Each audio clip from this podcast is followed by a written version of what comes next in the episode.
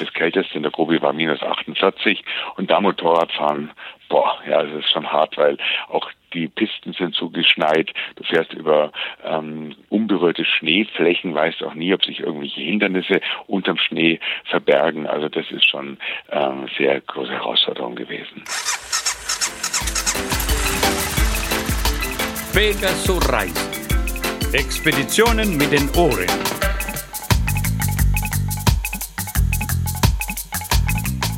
Herzlich willkommen zu Pegaso Reise mit der Folge Nummer 83. Wir sind Sonja und Claudio und machen einen Podcast über Motorrad- und Abenteuerreisen. Ja, heute haben wir ein Interview mit Michael Martin für euch. Er ist ja der erfolgreichste deutsche Reisevortragsreferent. Er ist Geologe und Fotograf und sein Lebensthema, das sind die Wüsten. Er ist schon seit seiner Jugend unterwegs, dort macht Expeditionen in die unterschiedlichsten Wüsten der Welt, reist dorthin, verbringt dort ganz viel Zeit und was er mitbringt, das, das zeigt er einem immer größer wachsenden Publikum in Form von genialen Dia-Vorträgen und er macht Bildbände. Und ja, Claudio interviewt ihn und erzähl doch mal, Claudio, wie das überhaupt zu diesem Interview gekommen ist. Ja, dieses Interview hat äh, Grenzgang aus Köln äh, uns ermöglicht. Und zwar Grenzgang sind Veranstalter, die so etwas ähnliches machen wie wir mit dem Lagerfeuer in Duisburg. Da gibt's ganz viele Vorträge und demnächst ist äh, Michael Martin bei Ihnen und wird ganz viele Vorträge zeigen. Und Sie hatten uns angesprochen, eigentlich auf eine ganz andere Geschichte. Wir kamen so ins Gespräch. Ich habe so ein bisschen erzählt, was wir so machen. Interviews mit Reisenden. Und da kamen wir drauf, da könnte ich doch eigentlich mal ein Interview mit dem Michael machen. Und so kam das dann, dass Sie das äh, ja, für uns vermittelt haben ähm, und dass ich dann am Telefon mit dem Michael eine Viertelstunde lang über sein neues Projekt Planet Wüste sprechen konnte. Dann hören wir jetzt das Interview. Viel Spaß. Grüß dich, Michael Martin. Hallo, guten Tag. Planet Wüste ist der Titel deines Vortrages, mit dem du jetzt schon seit einiger Zeit im deutschsprachigen Raum unterwegs bist. Und äh, bei einem Wüstenplaneten würde ich jetzt eher an den Mars denken. Wie bist du auf den Titel dieses äh, Vortrags gekommen? Ja, die Erde ist im Grunde genommen auch ein Wüstenplanet, wenn man sich mal nur die Landoberfläche anschaut. Ja, die Hälfte, die Hälfte aller Landflächen sind Wüste oder Halbwüste, wenn man sowohl die Polargebiete wie auch die Trockenwüsten mit in die Betrachtung einbezieht. Natürlich kann man die Erde auch als den blauen Planeten bezeichnen, wenn man bedenkt, dass vier Fünftel unserer Erdoberfläche Ozeane sind. Aber bezogen auf die Landoberfläche kann man wirklich auch bei der Erde von einem Wüstenplaneten sprechen. Und Wüsten sind ja so deine Spezialität. Ähm, das ist eigentlich dein Lebensthema. Schon als äh, Teenager äh, warst du unterwegs, bis mit 17 mit einem Mofa in die Wüste gereist, äh, in einer Zeit, wo andere vielleicht eher so an Musik, Partys oder an einem anderen Geschlecht interessiert waren. Ähm, warst du eigentlich schon immer ein Außenseiter? Nee, gar nicht. Ich war auch am anderen Geschlecht interessiert und an Partys. So war es nicht. Aber ich habe halt einfach immer diese Neugier auf die Welt gehabt, die Leidenschaft fürs Reisen. Und das habe ich einfach aus, ausleben können. Ähm, was mich das was es möglich gemacht hat, waren letztendlich die Vorträge, dass ich da schon mit 17, 18 Jahren Instrumenten in der Hand hatte, um meine Reisen zu finanzieren. Und so konnte ich Reise um Reise machen, hatte mit 20 schon über 20 Sahara-Reisen unternommen, weil ich meine Veranstaltungen immer gemacht habe in jungen Jahren schon. Und so ist es bis heute geblieben. Reisen, fotografieren und präsentieren. Genau, und du warst immer bekannt als der, der durch die Trockenwüsten reist. Und das Neue an diesem Projekt Planet Wüste ist ja, dass du erstmals auch in Schnee und Eis unterwegs warst. Ähm, was hat dich daran so fasziniert? Mich daran fasziniert, dass es vor allem für mich neu war. Ja, ich hatte über 200 Wüstenreisen schon unternommen in Trockenwüsten. Es war spannend, mal eine andere Art von Wüste kennenzulernen, auch völlig andere Länder und Kontinente kennenzulernen. Ich war zum ersten Mal in Grönland, zum ersten Mal in Antarktika, habe den Südpol besucht, den Nordpol besucht und es war für mich neu, ich musste quasi von neu anfangen, komplett anders ausgerüstet sein. Es gelten ganz andere Regeln dort, um dort zu überleben. Und das war für mich spannend einfach. Und das besonders Spannende war, dass ich mir, als ich das vorgenommen hatte, eben diese Eis- und Kältewüsten mit den Trockenwüsten zu vergleichen. So habe ich auch sehr viele Trockenwüsten nochmal bereist. Und das ist die Idee von Planet Wüste, dass quasi die Trockenwüsten gegen die Eis- und Kältewüsten gestellt werden. Hm. Es sind ganz viele Reisen, die du unternommen hast, äh, mit ganz unterschiedlichen Fahrzeugen. Berühmt bist du ja für das äh, Reisen mit Motorrad, aber auch mit dem Auto. Ähm, aber diesmal warst du auch mit äh, Flugzeugen, Schiffern, Schiffen, Skiern und sogar mit einem Hundeschlitten in Grönland unterwegs. Wie fährt man einen Hundeschlitten? Das wusste ich auch nicht. Ich hatte meine erste Hundeschlittentour 2010 in Spitzbergen, war völlig überfordert, muss ich sagen, weil da bin ich die Hundeschlitten selber gefahren, wurde mit zehn Hunden allein gelassen und es ist ganz schön schwierig, die im Griff zu behalten, weil die einen unheimlichen Laufdrang haben. In Grönland war es einfacher, da war ich quasi nur Passagier, der Hundeschlitten oder die Schlitten wurden von Inuit gelenkt, ja, und ich hatte nur das Problem, dass ich irgendwie warm bleiben muss. Und hat das geklappt mit dem warm bleiben, weil äh, eigentlich ist, bist du eher so die heißen Temperaturen gewohnt, aber jetzt so äh, bei Temperaturen bis zu minus 30 Grad, wie hat das funktioniert? Also minus 30 Grad gingen ja noch. Wir hatten auch minus 50 Grad, ja. Und das ist richtig brutal. Man muss sich absolut gut ausrüsten. Ich war nie so ein absoluter Ausrüstungsfreak, der sich bis an die Zähne ausgerüstet hätte. Aber in der Arktis, Antarktis, kann man wirklich nur das Beste vom Besten am Körper haben und auch sonstige Dinge wie ein sturmsicheres Zelt, gute Isomatten etc., hervorragende Daunenschlafsäcke. Da darf man wirklich nicht sparen. Und dann geht's. Der Mensch ist ja an sich weder für die Kälte noch für die Trockenheit gebaut ist physiologisch nicht angepasst, aber wir müssen uns halt einfach entsprechend dann mit Technik, mit Ausrüstung behelfen und dann kann man auch da überleben, ja. Aber es ist absolut ernst zu nehmen. An Technik hattest du ja auch etwas dabei, äh, um dich warm zu halten, als du zum Beispiel mit dem Motorrad unterwegs warst. Ähm, ich glaube sogar beheizbare Unterwäsche. Ja, genau, nicht nur beheizbare Unterwäsche, das gibt's es, ähm, sowieso. Die wird an den äh, Zigarettenanzünder des Motorrads gesteckt, an die Buchse. Und dann wird eine Art Unterhose, eine lange Unterhose beheizt und auch ein langes Unterhemd wird beheizt durch Heizdrähte. Funktioniert wunderbar. Aber ich hatte darüber hinaus auch beheizte Schuhsohlen, die werden mit Batterie beheizt, mit der externen Batterie und auch beheizte Handschuhe. Und dann noch beheizte Skigriffe oder Handgriffe, dann geht schon. Ja, es geht. Man könnte auch noch ein beheiztes Visier mitführen. Das hatte ich nicht. Deswegen war auch immer wieder das Problem, dass das Visier komplett vereist wurde, ja, durch den Atem. Also das ist schon ziemlich tough alles. Mit der Technik kann man ein bisschen nachhelfen, aber die ganzen schönen Heizungen nutzen natürlich nur so lang, was solange man rollt. Wenn abends das Motorrad steht und dann ein Zelt aufgebaut werden muss, dann ist Schluss mit Heizung. Und als du mit dem Motorrad unterwegs war, ich glaube, die härteste Reise oder die extremste war die, als du unterwegs warst in der Wüste Gobi. Ja, weil ich die Gobis so oft schon auch im Sommer besucht hatte. Jetzt wollte ich im Winter dorthin fahren, eine Kontinentalwüste. Dem plus 50 Grad im Sommer stehen minus 50 im Winter gegenüber und die Temperaturen wurden auch annähernd erreicht. Das kälteste in der Gobi war minus 48 und da Motorradfahren, boah, ja, das ist schon hart, weil auch die Pisten sind so geschneit, du fährst über ähm, unberührte Schneeflächen, weißt auch nie, ob sich irgendwelche Hindernisse unterm Schnee verbergen. Also das ist schon ähm, sehr große Herausforderung gewesen. Okay, kommen wir mal wieder in etwas äh, wärmere Gefilde. Du warst ja auch äh, nicht nur auf dieser, sondern auch auf vielen anderen Reisen in den letzten 30 Jahren ähm, auch in vielen muslimischen Ländern unterwegs. Also Landstriche, die jetzt aktuell sehr gefährliche Gebiete sind aufgrund der politischen Situation, zum Beispiel Nordafrika, so rund um die Sahara, die arabische Halbinsel, wo es jetzt sehr viele bewaffnete Konflikte gibt. Ähm, wie ist so dein Eindruck? Ähm, was würdest du sagen? Warum radikalisieren sich so viele Menschen? Ähm, ist das ein Problem der Religion, des Islams? Ich glaube nicht ein Problem der Religion, sondern einfach der Situation. Ja, äh, die Aussichten für junge Menschen, vor allem für junge Männer aus ihrer Sicht sind miserabel. Ähm, despotische Herrscher beziehungsweise auch ja Korruption, keine Möglichkeiten irgendwie da, ja jemals sinnvoll arbeiten zu können. Ähm, da ist ein unheimliches Frustrationspotenzial einfach entstanden und dann haben es natürlich Radikale leicht, solche jungen Menschen einzufangen. Ja. Und ähm, trotzdem muss ich wirklich auch sagen, ein ganz, ganz, ganz, ganz kleiner Teil der Bevölkerung ist radikal. Ja.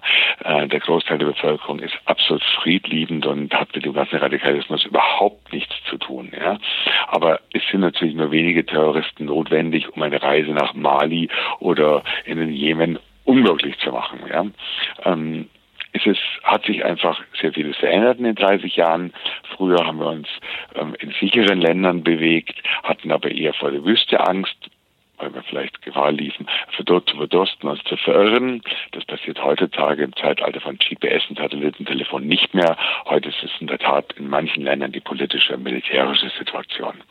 Also, äh, aber ich möchte jetzt nicht einfach sagen, man kann jetzt nicht mehr in Wüsten reisen. Es gibt so viele Wüsten auf der ganzen Welt, die bereisbar sind und manche wurden auch erst wieder möglich. Denen, wer hätte denn gedacht, dass man in Peru mal frei reisen kann, ohne ähm, vor dem leuchtenden Pfad dieser ähm, Rebellenorganisation Angst haben zu müssen. Oder überhaupt in den ganzen südamerikanischen Ländern haben wir heute Demokratien, wo in den äh, früheren 70er, 80er Jahren furchtbare Diktaturen herrschten. Also es hat sich auf manches zum Guten gewendet. Es ist regional einfach sehr unterschiedlich.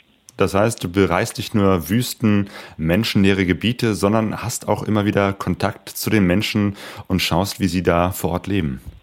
Natürlich, mein zwangsläufig äh, hat man das, weil man natürlich auch sich versorgen muss, orientieren muss, Genehmigungen einhalten muss. Aber ich suche geradezu den Kontakt von Menschen. Mein Thema ist eigentlich auch immer bei meinen Bildern gewesen, der Mensch in der Wüste. Wie beeinflusst die Wüste den Menschen? Wie beeinflusst der Mensch die Wüste? Und das ist, finde ich, spannend. Ich bin nicht so ein großer Tierfotograf oder Pflanzen interessieren mich nicht so sehr, sondern der Mensch in der Wüste. Und das ist einfach ganz unterschiedlich. Auch Las Vegas oder auch Dubai ist eine Möglichkeit, mit der Wüste umzugehen, aber genauso irgendwelche ähm, Rentenoaden in Nordostsibirien oder Tuareg in der Sahara. Ähm, wie hat sich denn so das äh, Verhältnis von Mensch zu Wüste ähm, in den letzten 30 Jahren verändert? Also ähm, du bist ja auch so etwas wie ein Wüstenlobbyist. Ich möchte mal sagen, dass ähm, das sehr differenziert gesehen werden muss. Es gibt Länder, wo ein unheimlicher Kulturwandel stattgefunden hat, vor allem Länder mit wirtschaftlicher Entwicklung wie China oder auch die ganzen Ölländer, wo hm, das alte traditionelle Leben verschwunden ist oder am Verschwinden ist und ähm, wo quasi eine moderne Form von äh, Wüstenleben, Stichwort Dubai, ja, entstanden ist. Ja. Und dann gibt es Länder, die völlig abgekoppelt sind von der wirtschaftlichen Entwicklung, im Tschad zum Beispiel oder Mali oder Afghanistan, wo viel von den alten Kulturtechniken noch da ist, wo mh, hm, die Menschen wirklich sprichwörtlich wie vor 100 Jahren leben.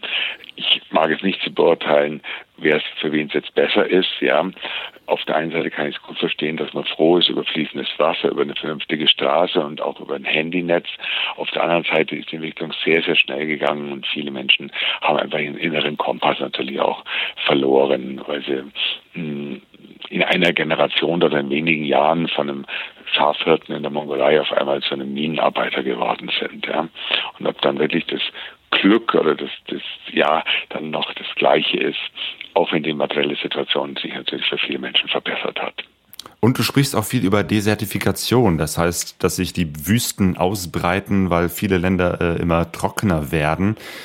Nee, ist für mich richtig. Die Länder werden nicht trockener. Desertifikation hat kleine klimatische Ursache. Es ist sogar der Gegenteil der Fall. Der Klimawandel macht die Wüsten feuchter. Aha. Es regnet mehr in den Wüsten, weil warme, wärmere Luft mehr Wasserdampf halten kann. Die Desertifikation ist im Grunde eine Übernutzung der Wüste durch den Menschen. Dass einfach eine Überweidung stattfindet, und Brennholz einschlagen, viel zu hoher, viel zu große Herden, die im Grunde genommen diese schüttere Vegetation überlasten. Sie stirbt ab und die Wüste breitet sich aus. Und diese Desertifikation ist ein menschgemachter Prozess. Man spricht da von man-made desert, eine von Menschen gemachte Wüste, ein riesiges Problem weltweit an den Rändern der Wüste. Aber mit dem Klimawandel und mit dem hat es nichts zu tun. Oder ah, im Gegenteil, der hilft sogar in dem Fall. Ja, okay. Das heißt, ähm, eigentlich müssten Wüsten auch teilweise mehr geschützt werden. Absolut müssen sie geschützt werden. Ähm, wir auch in Europa und Amerika äh, in Australien sieht man die Wüsten einfach den Ort, wo wir unser Öl herhaben, unser Gas, Rohstoffe gewinnen, wo man vielleicht Solarzellen aufbauen kann, wo man früher Atombomben getestet hat, bis heute Autorallies durchführt. Aber Wüsten sind einfach, wie anfangs schon erwähnt, ein ganz großer Teil unserer Landoberfläche und müssen genauso geschützt werden wie Regenwälder oder Savannen. Und wenn meine Arbeit dazu ein bisschen beitragen könnte, würde ich glücklich sein.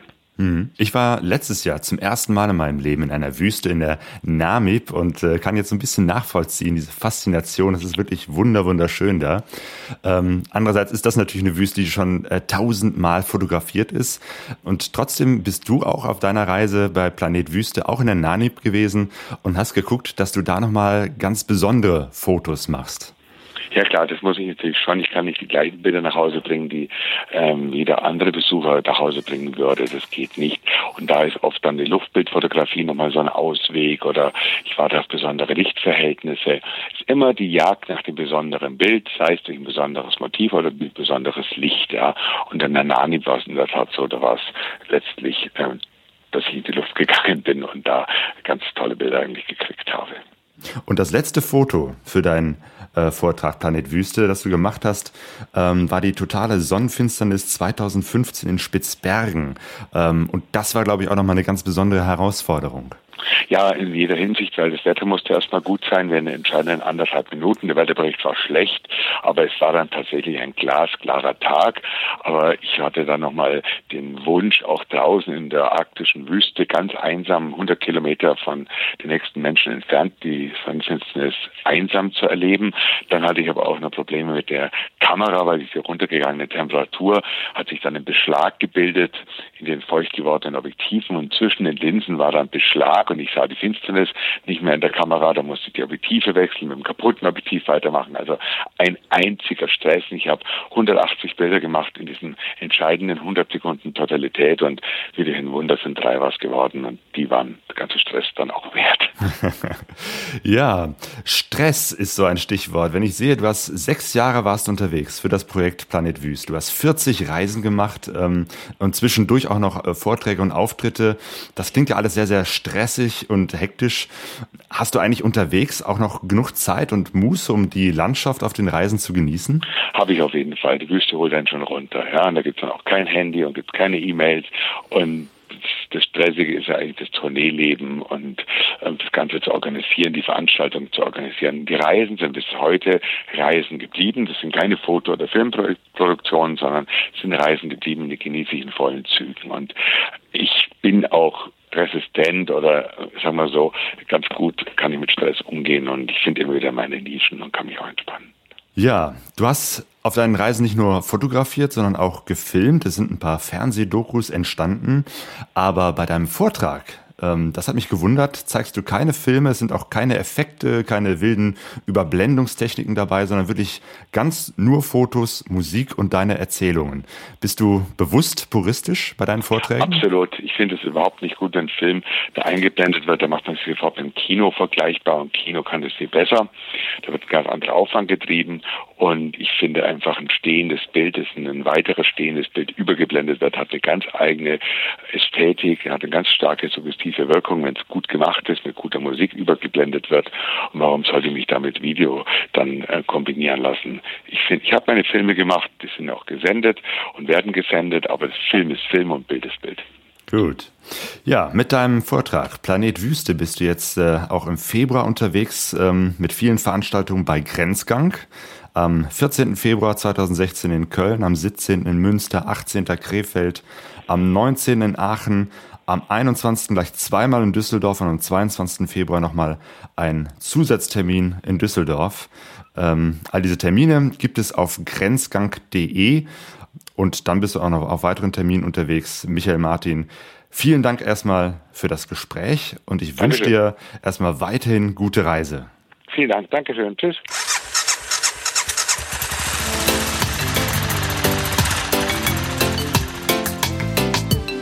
Letzten Jahr haben wir ja selber einen Vortrag gemacht und ähm, sind damit auf eine kleine Tournee gegangen. Wir waren ja mit unserem Sumatra-Vortrag unterwegs und seitdem gucke ich so interessiert, wie andere Leute Vorträge machen.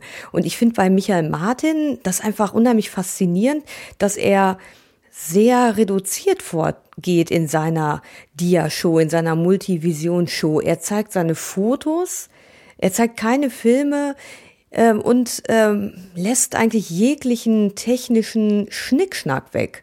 Das finde ich echt toll. Ich meine, er kann sich das natürlich erlauben. Er hat so tolle Fotos, dass es alleine schon reicht, die zu zeigen. Und ich finde auch, dass diese Reduziertheit auch zu seinem Thema Wüsten passt. Ne? Die Wüsten mit ihrer, ja, mit ihrer Reduziertheit auf ähm, Sand, Himmel und sein Vortragsstil, das passt schon echt zusammen. Ja, und es wird auch nie langweilig bei ihm, obwohl die Vorträge immer Überlänge haben. Irgendwie so drei Stunden geht der Vortrag. Ähm, aber er schafft das einfach, indem er gut erzählt, Musik einspielt, ähm, drei Stunden lang zu fesseln. Das ist schon sehr, sehr klasse. Ja, und das auf das Wesentliche reduziert, genauso wie es in den Wüsten halt ist. Ähm, apropos Reisevorträge. Wir haben auch ein paar Reisevorträge. Demnächst wieder ähm, am Larafeuer in Duisburg veranstalten wir ähm, in diesem Frühjahr noch zwei. Vorträge, nämlich am 13. Februar. Da kommt der Manfred Hofmann mit seinem Vortrag Afrika von Dresden nach Kapstadt mit dem Motorrad. Es gibt eine Vorstellung um 19.30 Uhr, die ist allerdings schon voll. Da gibt es nur noch so ein paar Restkarten an der Abendkasse. Aber es geht um 16 Uhr noch eine Nachmittagsvorstellung. Und am 9. April haben wir den Lukas Wiersbicki aus Polen zu Gast. Er wird erzählen von einer historischen Hochzeitsreise von einem polnischen Pärchen, die in den 30er Jahren von Polen bis nach China gereist sind und ganz interessante Fotos äh, gemacht haben und ihre Geschichte aufgeschrieben haben. Und Lukas wird diese Geschichte nacherzählen, wird diese Fotos zeigen. Das Ganze läuft in Englisch und Deutsch und äh, ja, ich glaube, das wird ein äh, ungewöhnlicher Reisevortrag, eben halt ein historischer. Ja, damit verabschieden wir uns äh, und hoffen, dass wir euch, liebe Hörer, irgendwann mal wiedersehen. Vielleicht bei einer dieser Veranstaltungen äh, vom Lagerfeuer Duisburg. Das Ganze findet statt im Café Steinbruch. Die Adresse äh, und alles weitere findet ihr auf der Homepage lagerfeuer-duisburg.de ähm, und wir verlinken das Ganze natürlich auf unserer Seite pegasoreise.de.